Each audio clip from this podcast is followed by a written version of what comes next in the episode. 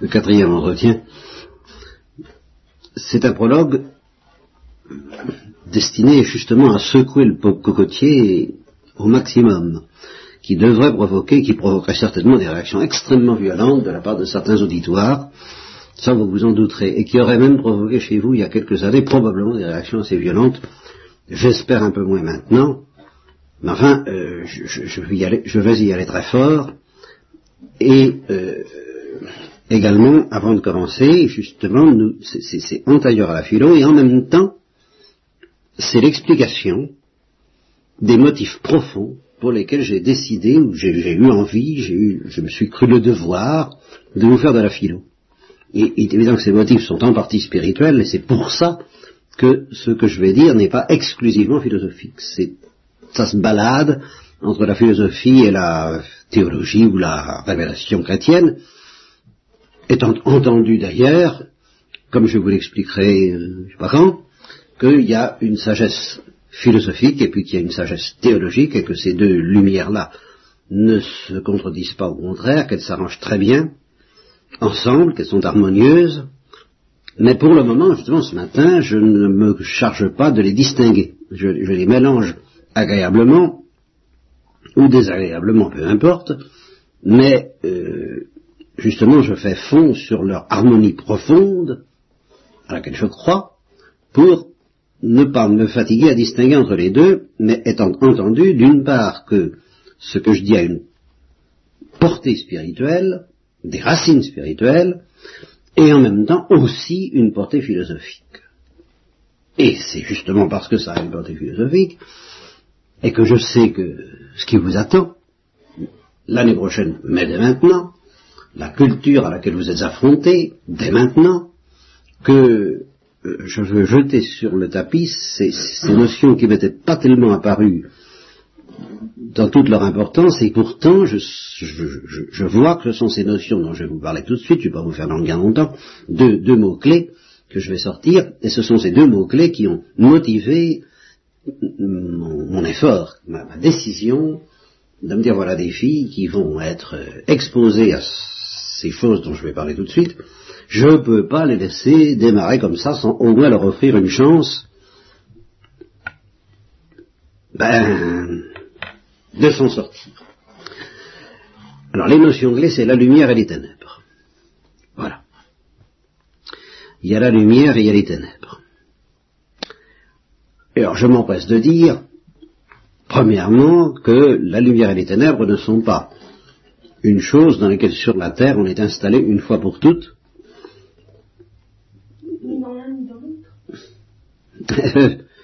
Un peu de patience, Marino. Hein les questions viendront tant que tu voudras, d'ici que je me sois un peu plus expliqué. On n'est pas installé une fois pour toutes dans, en, en telle sorte qu'on dit, bon voilà, un tel il est dans la lumière, un tel il est dans les ténèbres.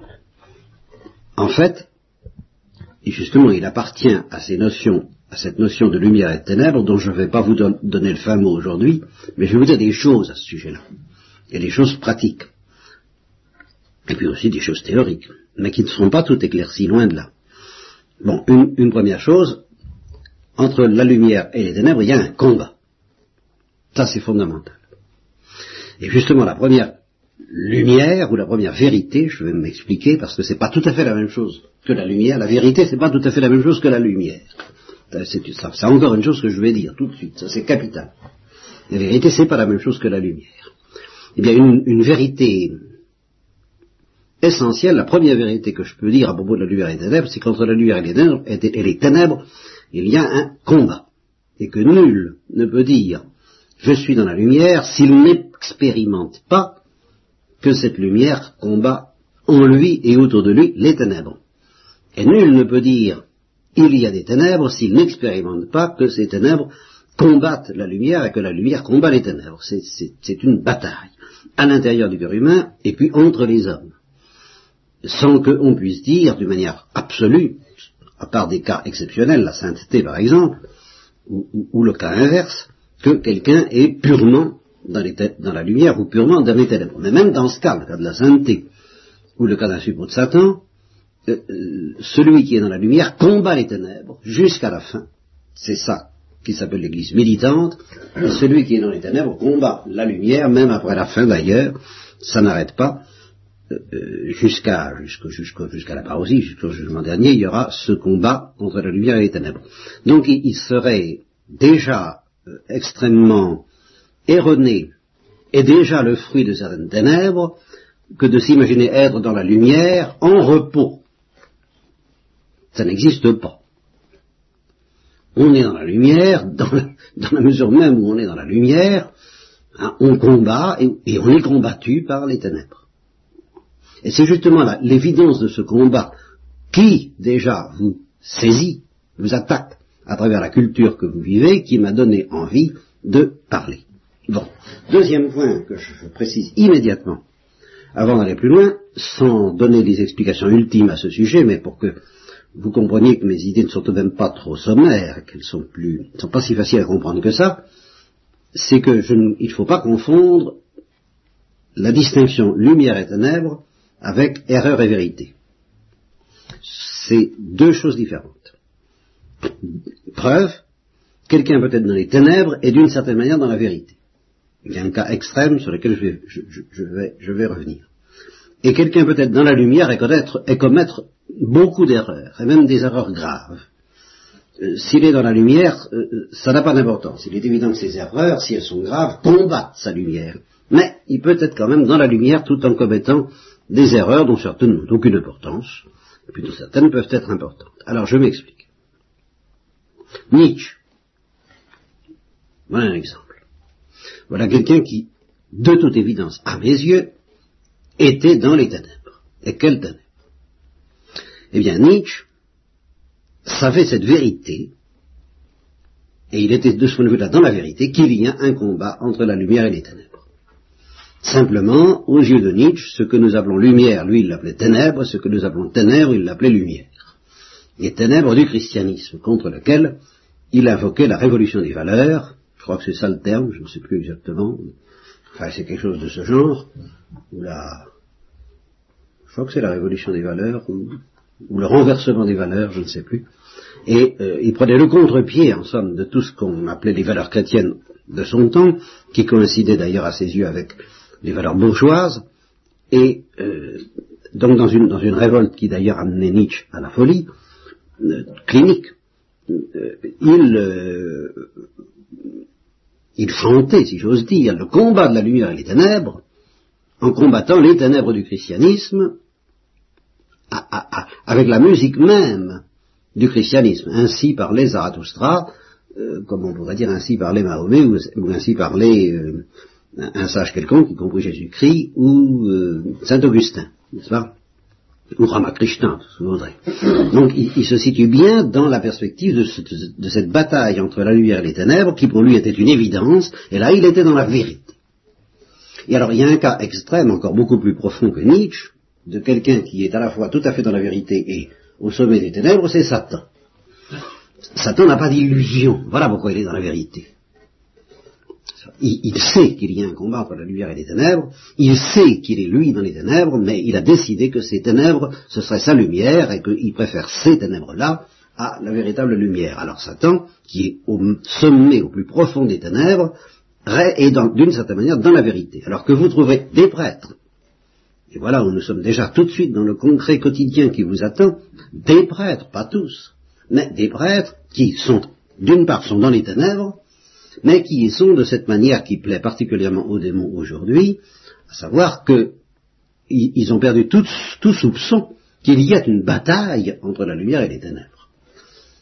C'est justement ça qu'ils nient. Donc non seulement ils sont dans les ténèbres, mais ils ne sont pas dans la vérité. À la différence de Nietzsche, encore beaucoup plus à la différence de Satan. Ils ne veulent pas entendre parler de cette histoire-là. Tout baigne, tout baigne, n'est-ce pas? Tout baigne, et puis, puis on est euh, gentil, il faut avoir confiance, il y a le sauveur, tout ce que vous voudrez, mais ils ne veulent pas entendre parler d'un combat entre la lumière et les ténèbres.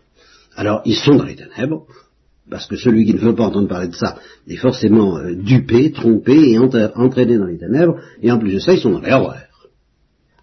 Parce qu'il peut arriver quelqu'un aussi qui soit dans la lumière, sans le faire exprès, parce qu'il est innocent, parce qu'il est inconscient aussi, et puis qui n'est pas dans la vérité, c'est-à-dire qui, tout en étant dans la lumière, ne, réalise pas très bien, ne comprend pas très bien qu'il y a un combat entre la lumière et les ténèbres.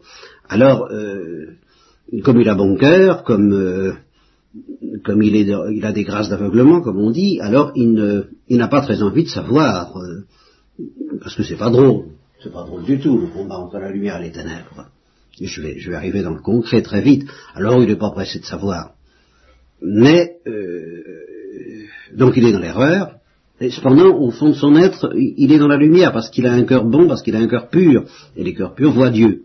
Alors même s'il ne sait pas très bien ce que veut dire Dieu et tout ça, euh, il, est là-dedans. Et c'est pour ça que vous trouverez des connivences étranges. Je veux dire que vous trouverez des connivences étranges entre des prêtres, dont vous sentirez bien qu'au fond ils sont dans les ténèbres, qui ne veulent pas entendre parler du combat entre la lumière et les ténèbres, et des âmes très simples, des laïcs très simples, en particulier des braves gens, des, charismatiques, des, pauvres types, des, pauvres bougres, qui ne veulent pas non plus entendre parler d'un combat entre la lumière et les ténèbres, mais dont vous sentirez, si votre cœur est éclairé, et votre intelligence aussi, que eux ils sont dans la lumière. Seulement, des gens qui sont dans la lumière de cette façon-là, à savoir qui ne veulent pas savoir, qui ne soupçonnent pas, qui n'ont pas envie de savoir qu'il y a un combat terrible entre la lumière et les ténèbres, eh bien, ils sont en péril. C'est évident.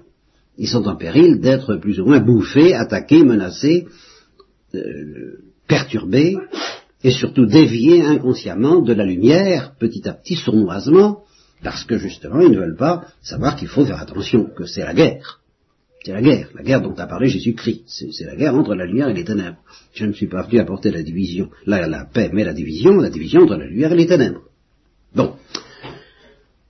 Euh, à quel point je vous, je vous ai laissé entendre la dernière fois que rien n'était neutre dans la culture que vous connaissez, dans les livres que vous lisez ou qu'on vous fait lire en classe.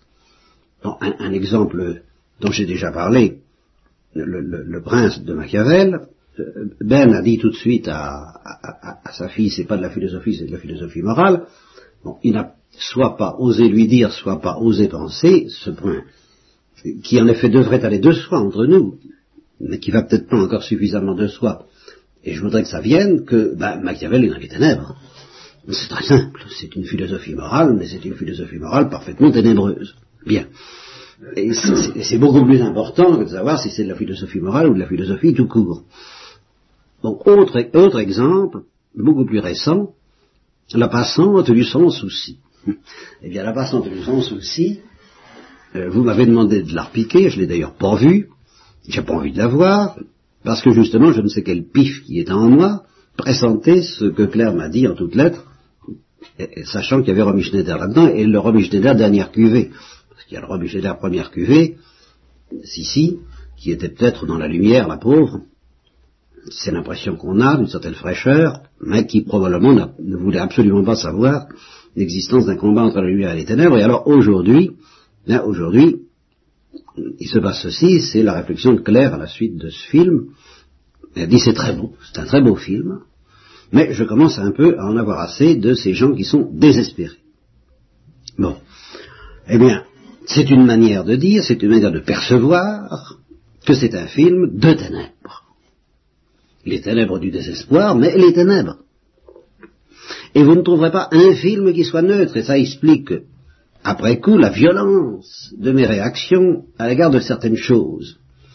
Parce que, à l'âge de 12-13 ans que vous pouviez avoir, j'en étais malade de penser que sans vous prévenir, sans que vous soyez éclairé justement sur l'existence de ce combat très profond entre la lumière et les ténèbres, eh bien, vos parents pouvaient vous inviter à vous intéresser, euh, à vous laisser euh, séduire peut-être, avec des réserves sans doute, mais enfin sans comprendre la gravité de cette bataille, par des choses qui sont foncièrement ténébreuses. Et euh, ces ténèbres sont, sont, autour de nous à chaque instant, avec cette qualification particulière propre à notre temps, que justement la plupart des bons esprits, la plupart des esprits que vous connaîtrez, justement s'ils entendaient ce que je dis, seraient dans tout, ils seraient dans tous leurs états, ou ils seraient tranquillement, oui, je te donne la parole tout de suite, je termine simplement ma phrase, ils seraient tranquillement conscients, je me plante, euh, vous me ferez penser à revenir si, s'il vous plaît, sur cette notion se planter. Euh, il, serait conscient je me plante parce que euh, c'est pas vrai. Alors Dieu, c'est pas vrai. Il n'y a pas ce combat implacable. Voilà, il n'y a pas ce combat implacable et quelquefois sournois, mais de toute façon implacable entre la lumière et les ténèbres et à propos de tout. C'est pas vrai. Alors Dieu, c'est pas vrai. Et c'est justement cette inconscience volontaire qui, pour moi, relève déjà des ténèbres. Et, ce sont ces, ténèbres-là que principalement vous aurez à donc vous aurez à subir le, bombardement neutronique, n'est-ce pas? C'est-à-dire c'est des neutrons, justement, c'est des neutrons qui ne veulent être ni des protons, ni des ni des, je sais pas quoi, le contraire des protons, ni, des euh, électrons, justement, qui sont négatifs, c'est qu'ils veulent être ni blanc ni noir, ni lumière ni ténèbres, mais euh, une purée agréable ou désagréable, mais rien de qui évoque le combat entre la lumière et les ténèbres, combat, je termine avant de donner la parole, à Marino, combat qui m'a été révélé par Dostoïevski. C'est pour ça que j'ai été content que Claire s'intéresse à Dostoïevski, alors que je n'avais pas la foi, alors que j'aurais perdu toute certitude philosophique aussi d'ailleurs, Dostoïevski m'a donné l'évidence qu'il avait raison en vivant et en faisant vivre ses personnages dans un climat évident. Alors là, de combat entre la lumière et les ténèbres. Là-dessus, je donne la parole à Marie.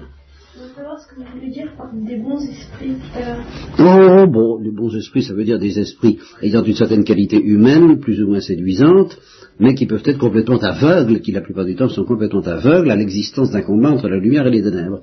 Et qui donc, dans les meilleurs cas, sont peut-être dans la lumière parce qu'ils ont bon cœur, mais sont en péril constant de glisser vers les ténèbres parce que euh, ils sont pas toujours de bonne foi et qui veulent pas se casser la tête, et par conséquent, petit à petit, ils risquent de glisser dans les ténèbres tout en étant aimables, et ce sont peut-être les ténèbres les plus dangereuses qui vous menacent. Parce que, je, parle du, contexte extérieur.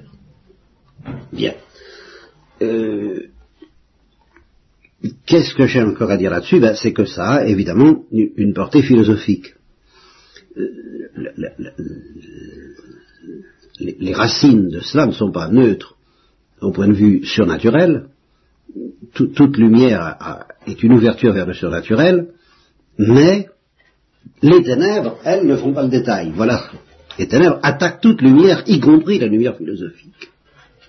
Et alors, hier, euh, hier, la dernière fois, je, vous disais justement que la vie est bonne, au, fond, au fond du fond.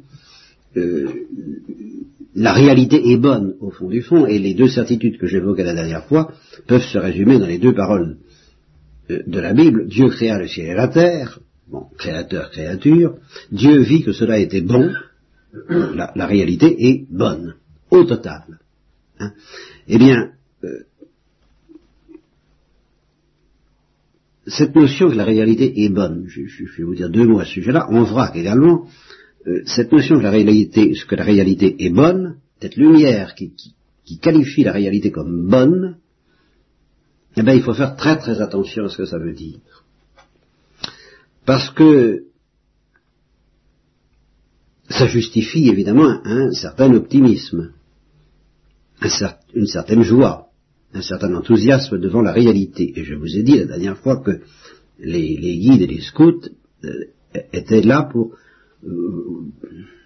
pour vous aider, vous éduquer à percevoir cette excellence, cette qualité émerveillante de la nature, de la réalité en général, de la vie en particulier, et, alors ça, les scouts sont peut-être moins branchés là-dessus que sur la, la, nature, mais enfin ils le sont aussi, la réalité humaine tout à fait en particulier.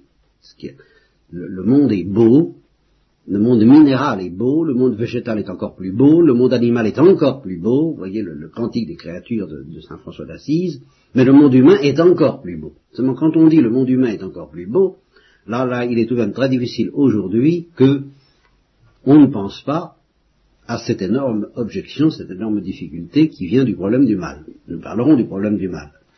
je vous signale en passant que nous avons sur la planche un certain nombre de problèmes philosophiques dont je n'ai pas parlé, auxquels je pense, dont je pensais vous parler, mais cette histoire de la lumière et des ténèbres m'est apparue beaucoup plus importante. Euh, alors, dans ces problèmes, il y a le problème de la naissance et de la mort, ça c'est capital, Et justement, à partir de la naissance et de la mort, qu'est-ce que c'est que la naissance, qu'est-ce que c'est que la mort, qu'est-ce que ça veut dire, ce changement formidable et mystérieux qui s'accomplit au moment d'une naissance et au moment d'une mort, et en particulier la naissance et la mort de l'homme, ce qui nous oblige à poser le problème de l'homme, est-ce que l'homme est vraiment distinct des animaux? Et vous voyez comment ça a des, conséquences morales immédiates, si l'homme euh, est, substantiellement, je vous expliquerai ce que veut dire ce mot substantiellement, distinct des animaux, alors ben, il ne faut pas pratiquer l'avortement, par exemple.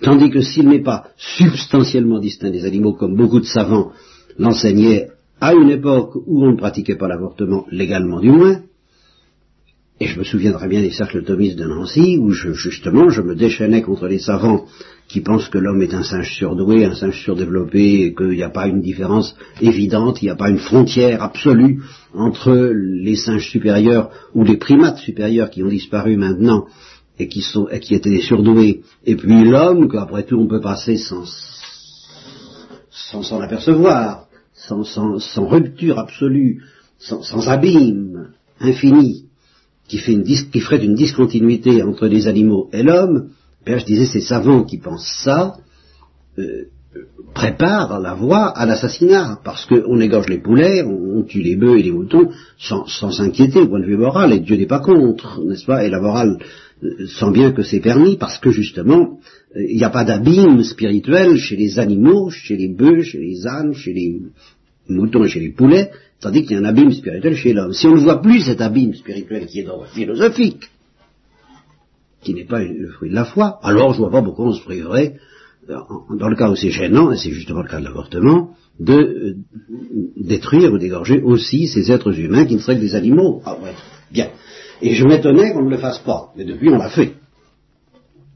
Et on l'a fait parce que c'est logique en, conséquence. Bon, alors je vous parlerai de toutes ces choses-là. Euh, là, je suis en train de m'égarer parce que je sais plus ce que j'avais.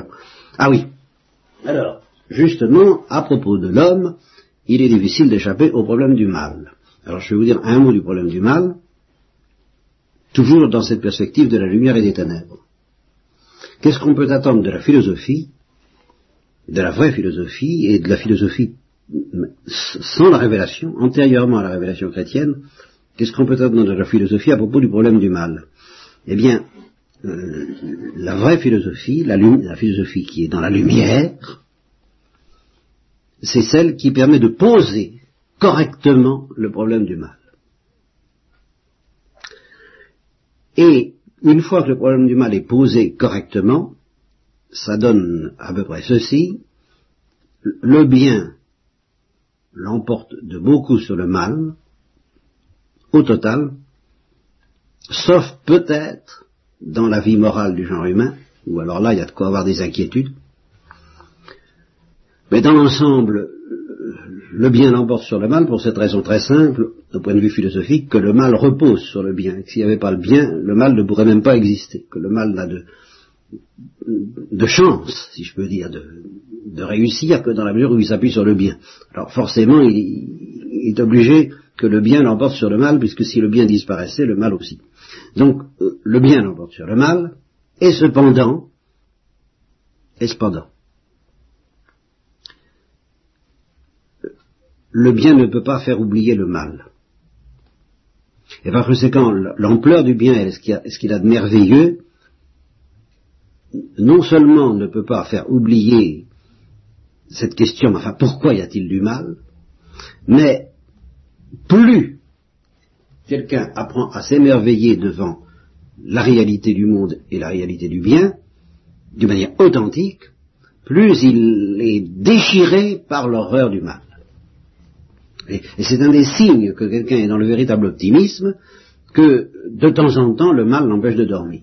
C'est pas possible. Parce que si le mal ne l'empêche pas de dormir, ça veut dire que il, s'endort justement sur cette idée que le bien est bon, que le bien l'emporte, euh, pour ne pas être tellement émerveillé par le bien, pour ne pas être tellement vigilant dans le désir de, le sauver, de le garder, ne serait-ce que de garder dans son cœur l'amour du bien. Alors, comme il s'endort, comme le bien devient fade, comme le bien cesse à la limite d'être bien, comme justement la lumière et les ténèbres cessent petit à petit de garder ce caractère de bataille implacable et, redoutable dans son cœur, alors le bien, oui, oh, c'est pas mal, mais enfin quoi, bon, et du coup le mal, bah oui, c'est pas si terrible, bah, et, on va pas faire une tarte. Et alors, euh, tout baigne, et voilà, tout baigne. Tout baigne dans l'huile, parce que cesse progressivement l'opposition implacable entre la lumière et les ténèbres, l'opposition implacable entre le bien et le mal. Le véritable optimisme, c'est celui qui est tellement, au contraire, euh, bouleversé, émerveillé par la splendeur du bien, qu'il ne peut pas ne pas être bouleversé aussi par l'horreur du mal, de sorte qu'il dira, ah oui, le bien est magnifique, mais ça ne peut pas faire oublier le mal. Et inversement, il dira, le mal est horrible, mais ça ne peut pas faire oublier le bien, puisque justement, c'est à cause du bien, et parce que le bien est tellement beau, que le mal est tellement laid. Et la philosophie peut pas aller plus loin. Donc elle ne peut pas résoudre le problème. Au contraire, la vraie philosophie est celle qui empêche de croire qu'on l'a résolu, qui empêche d'oublier le problème du mal. Ça, c'est la vraie philosophie. Et même si on n'a pas résolu le problème du mal, justement, étant donné les, termes dans lesquels il doit se poser, que je viens de vous dire, on ne peut pas céder au vertige du désespoir, puisque précisément, le problème du mal ne subsiste dans votre cœur que dans la mesure où l'amour du bien et la confiance que ça, dans la lumière, subsistent. Et de même que le mal repose sur le bien, je dirais, le, trouble, la perturbation, l'angoisse, tout ce que vous voudrez, la souffrance, l'horreur engendrée par le spectacle du mal, repose sur l'émerveillement que vous donne le spectacle du bien, émerveillement qui doit tout de même l'emporter, mais sans faire oublier le problème du mal. Mais au total, l'émerveillement l'emporte, mais ça ne veut pas dire qu'on va s'en sortir en disant, ben, globalement, l'émerveillement l'emporte, alors oublions le mal. Ah ça, c'est pas vrai. On n'a pas le droit. Ni philosophiquement, ni spirituellement. Et inversement, on n'a pas le droit de contempler le mal en telle sorte qu'on cède, à un vertige qui nous ferait oublier le bien. Parce qu'à ce moment-là, si le mal n'est plus, si le bien n'est plus le bien, le mal n'est plus le mal. Si le bien n'est pas merveilleux et infiniment digne de, notre amour et de donner un sens à notre vie, alors le mal euh, n'est pas si grave que ça. Plus rien n'est plus rien n'est plus rien. Il n'y a plus ce combat entre la lumière et les ténèbres. Alors je termine sur un dernier mot, parce que je trouve que là vous avez votre dose, j'ai dit un certain nombre de choses sans, comme dirait Dostoevsky, sans aucune preuve. Hein, je ne prétends pas prouver, j'affirme tranquillement tout ça. Euh, les explications, les justifications, qui ne sont pas des preuves, parce qu'il n'y a pas de preuves mathématiques de ces choses-là, il y, a une éducation que je voudrais vous donner pour, vous aider à les comprendre, parce que vous allez vous affronter justement à un monde de ténèbres, dont, la passant du Saint-Souci n'est qu'un petit exemple parmi dans d'autres, le rouge et le noir de Stendhal dans un autre, c'est partout les ténèbres, et le prince de Machiavel bien sûr, et ça va pas, et c'est pas fini en philosophie, alors là, euh, alors là, qu'est-ce qui vous attend?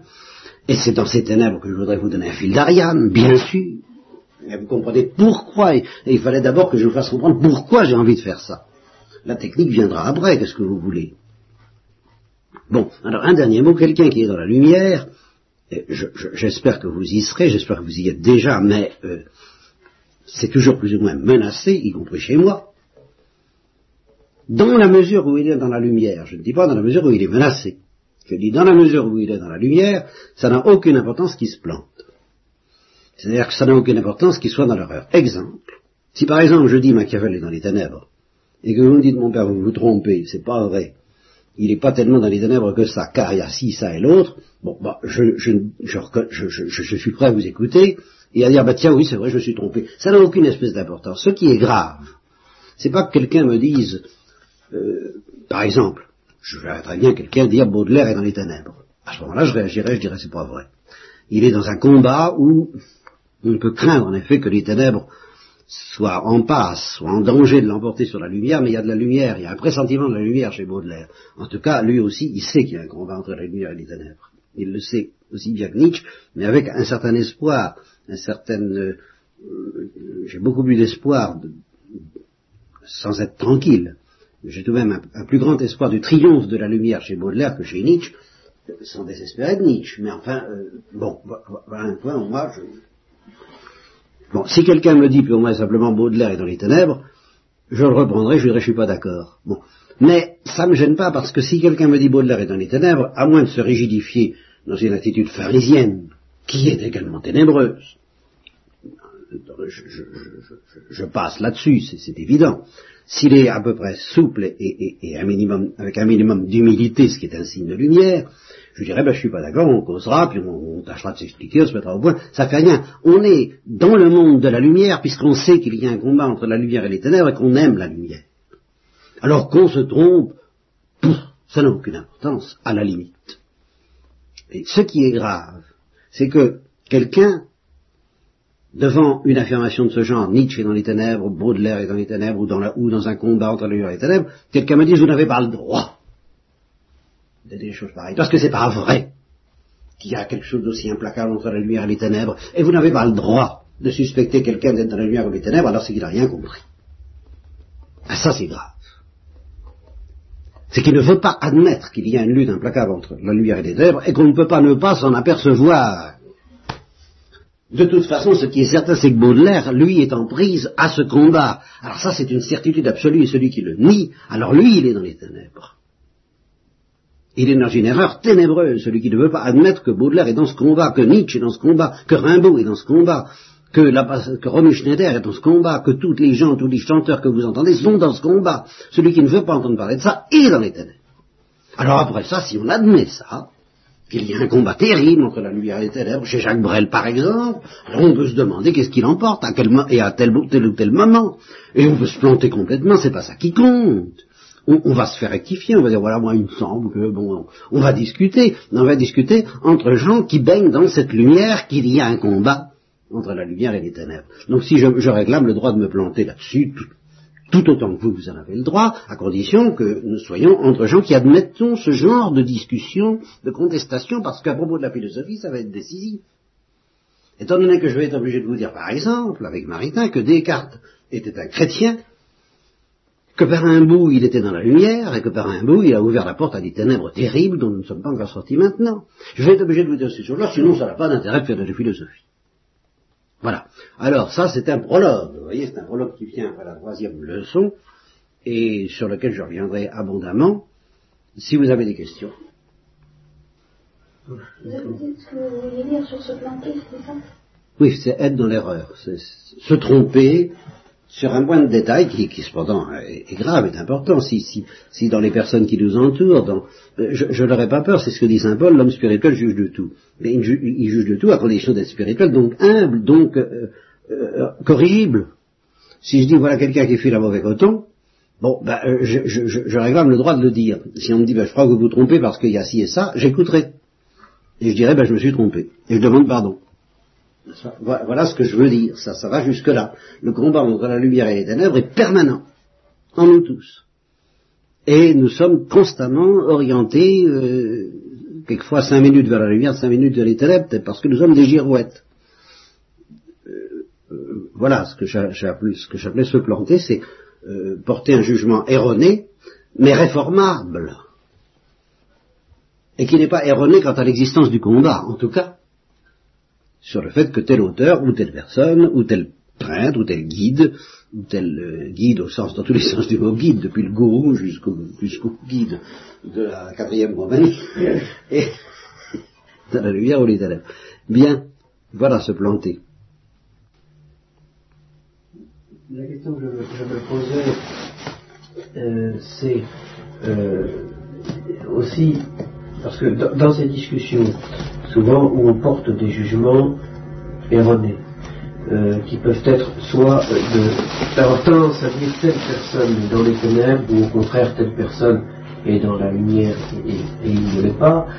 Euh, s'il n'y avait pas euh, aussi, en dehors de cette reconnaissance du combat entre le bien et le mal, la tendance chez un individu à être attiré par les ténèbres et fasciné par les ténèbres, ou attiré par la lumière et fasciné par la lumière, en, telle sorte qu'ils mettent un déséquilibre entre les, les deux choses. Je t'explique mieux, je, je, serais, je, réponds déjà une chose, puis je te pose une question pour que tu t'expliques mieux. Il est certain que, dans la mesure où nous avons le péché originel, d'une part, et la grâce rédemptrice de l'autre, là je suis en pleine théologie, n'est-ce pas? Mais euh, c'est une manière de juger la philosophie elle-même, euh, nul, euh, nul n'est attiré vers les ténèbres qu'au fond à cause du péché originel, et nul n'est attiré vers la lumière que au fond à cause de la grâce rédemptrice. Bien. Ben, il y a les deux. Chez chacun de nous, en principe, au départ du moins, il y a forcément ce que Baudelaire, justement, appelait une postulation simultanée de la volonté de l'homme vers le bien et vers le mal, vers la lumière et les ténèbres. Une postulation simultanée. Il y a les deux attraits. Ça, voilà, euh, un début de réponse. Ceci dit, je ne comprends pas très bien ta question. Une fois ce, point éclairci, est-ce que ça... Je veux dire par là qu'il y a des gens qui ont tendance en particulier à mettre les ténèbres et la lumière presque sur le même plan. Alors à ce moment-là, il pas le combat. Ah non, c'est pas possible. C'est pas possible qu'on mette. C'est pas possible que le combat demeure si les ténèbres et la lumière sont sur le même plan. Ou alors qu'est-ce que tu as tel peine sur le même plan? Ah, je veux dire par, pratiquement égalité. Mais que s'appelle La égalité de chance. En un sens, en ce sens que c'est notre liberté qui décide, oui. Oui. Dieu, Dieu veut que ce soit notre liberté, et par conséquent que nous ayons le mérite d'avoir choisi la lumière de préférence aux ténèbres, ou au contraire la responsabilité grave et sanctionnée, message par théologien, d'avoir préféré les ténèbres à la lumière. Le monde a préféré les ténèbres à la lumière, dit le Christ par exemple, n'est-ce pas?